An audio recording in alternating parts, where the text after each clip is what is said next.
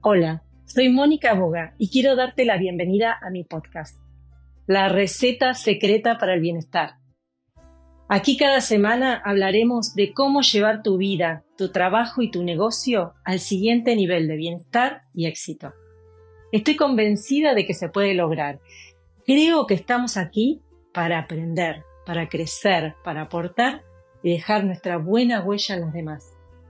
Si te interesa transformar tus resultados y tu vida, aquí podrás encontrar el conocimiento, la inspiración y las herramientas que son prácticas y son las que necesitas para conseguirlo.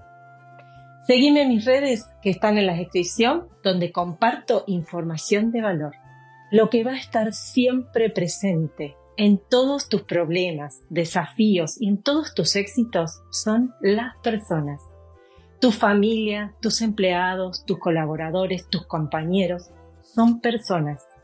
Tus clientes a los que necesitas venderles y ayudarles para que tengan éxito son personas a lo largo de toda tu vida. Es así como exploraremos el emocionante mundo de las conversaciones intra e interpersonales y cómo se relacionan directamente con nuestro bienestar y calidad de vida. ¿Alguna vez has soñado con liberarte de la mochila que vas cargando todos los días? ¿Causada por lo dicho, por lo no dicho y por lo mal dicho? ¿Te has preguntado cómo salir del estancamiento y la frustración que se producen cuando prejuzgamos y nos enojamos por pensar de forma negativa? Si es así, estás en el lugar correcto. A lo largo de este podcast exploraremos estrategias y consejos para despedirnos de este malestar. Pero más allá de eso, también vamos a profundizar en cómo, modificando nuestras conversaciones, podemos conseguir nuestro bienestar.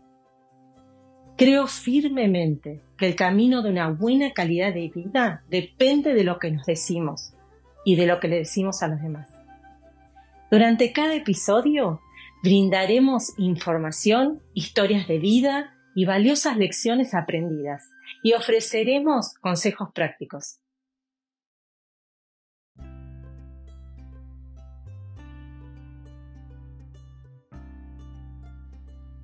El enemigo de cualquier relación es la falta de comunicación. Esta siempre deja espacio a la imaginación y la imaginación puede tener tantas interpretaciones como individuos hay. Y cuando hablamos de interpretaciones, entendemos que la historia de cada uno, cómo la vivió, lo que le enseñaron, el temperamento, etcétera, etcétera, nos hace individuos únicos e irrepetibles. Así como cada ser humano tiene una huella dactilar, también tenemos distintas apreciaciones de lo que pasa a nuestro alrededor. Entonces, si realmente entendemos y tomamos conciencia de que el otro es alguien que no piensa como yo, que no vive como yo, que no trabaja, no come, no duerme como yo, todo se facilita. Y para acompañarte en este, en este tomar conciencia y mejorar tus relaciones, te voy a contar algunos puntos del libro de John Maxwell, Cómo ganarse a la gente. Por supuesto, cómo los interpreto yo y con las herramientas que tengo y de acuerdo a mi mirada y a mi experiencia. Todo se centra en entender, y por eso lo aclaro, que nadie tiene la verdad revelada. Podemos tener más o menos conocimiento de algo, pero nada es absoluto. Así que comencemos con uno de los principios, el principio del lente. Aquí John Maxwell cuenta una historia que mi abuelo me contaba de chiquita y que trajo desde Grecia, cuando él emigró. Iba una familia en su carro y decidiendo en qué pueblo se iban a quedar para la próxima temporada. Estaban indecisos y le preguntaron a un anciano a la vera del camino. Dígame, señor, ¿cómo es este pueblo? El anciano les preguntó, ¿cómo era el pueblo donde ustedes vienen? Estos le contestaron, un desastre. La gente era desagradecida, maleducada, con muy mal genio. El anciano entonces le respondió, así es la gente aquí, tal cual ustedes la describen. Los viajantes se retiraron decepcionados. Al rato llega un señor a caballo y le hace la misma pregunta. Dígame, buen hombre, ¿cómo es la gente aquí? El anciano, el anciano le preguntó, ¿cómo es la gente del pueblo de donde viene? El señor le contestó, eran muy buenas personas, todos eran muy buenos vecinos. Me dio mucha pena dejar este lugar. El anciano le dijo, tal cual, así es la gente aquí, en este lugar. Entonces el hombre entró al pueblo muy contento. De acuerdo a cómo vemos y nos tomamos la vida, vamos a ver a las personas y a nuestras relaciones. Y aquí hay algo que debemos tomar nosotros y gestionarlo en nuestro corazón.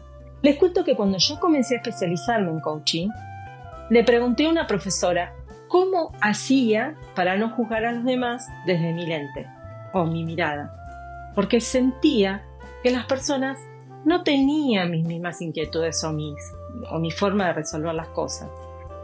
Entonces me contestó algo que fue para mí difícil de digerir. Fue bastante doloroso.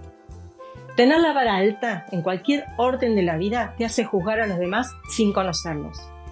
En el caso del cuento, si yo le preguntaba al lugareño de al lado del camino, le hubiera dicho que venía desde un lugar donde la gente no se compromete, no le importa.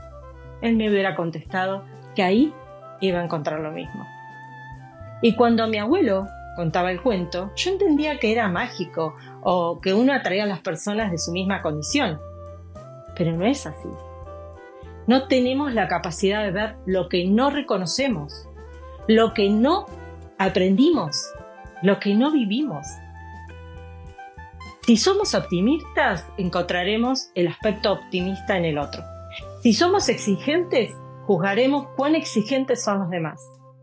Si somos conversadores, veremos la capacidad que tiene el otro para comunicarse con los demás. Siempre buscando ese rasgo que sí reconocemos. Es así, cuando nos queremos comprar un auto de determinada marca, ajustamos la lente para encontrar ese modelo en todos lados. Entonces, la solución es ajustar la lente a la persona que tengo enfrente y aceptando y entendiendo el otro es un otro muy distinto a mí. Y lo segundo es que puedo elegir las experiencias que queremos tener con esas personas. ¿Y cómo lo hago? Eso depende de la actitud que tome como respuesta con la interacción con el otro. Actitud abierta, cerrada, compasiva, destructiva, conciliadora o guerrera y muchas más hay. ¿eh? Elegir está en mis manos. Y aquí va la pregunta. ¿Qué tanto me importa esta relación como para estar abierta a cambiar de actitud? Y si la respuesta es que la relación me interesa, cambio mi forma de interactuar con mi interlocutor. Entiendo y comprendo al otro cómo es. En eso está la riqueza y la efectividad de la relación. Nosotros construimos lo que vivimos.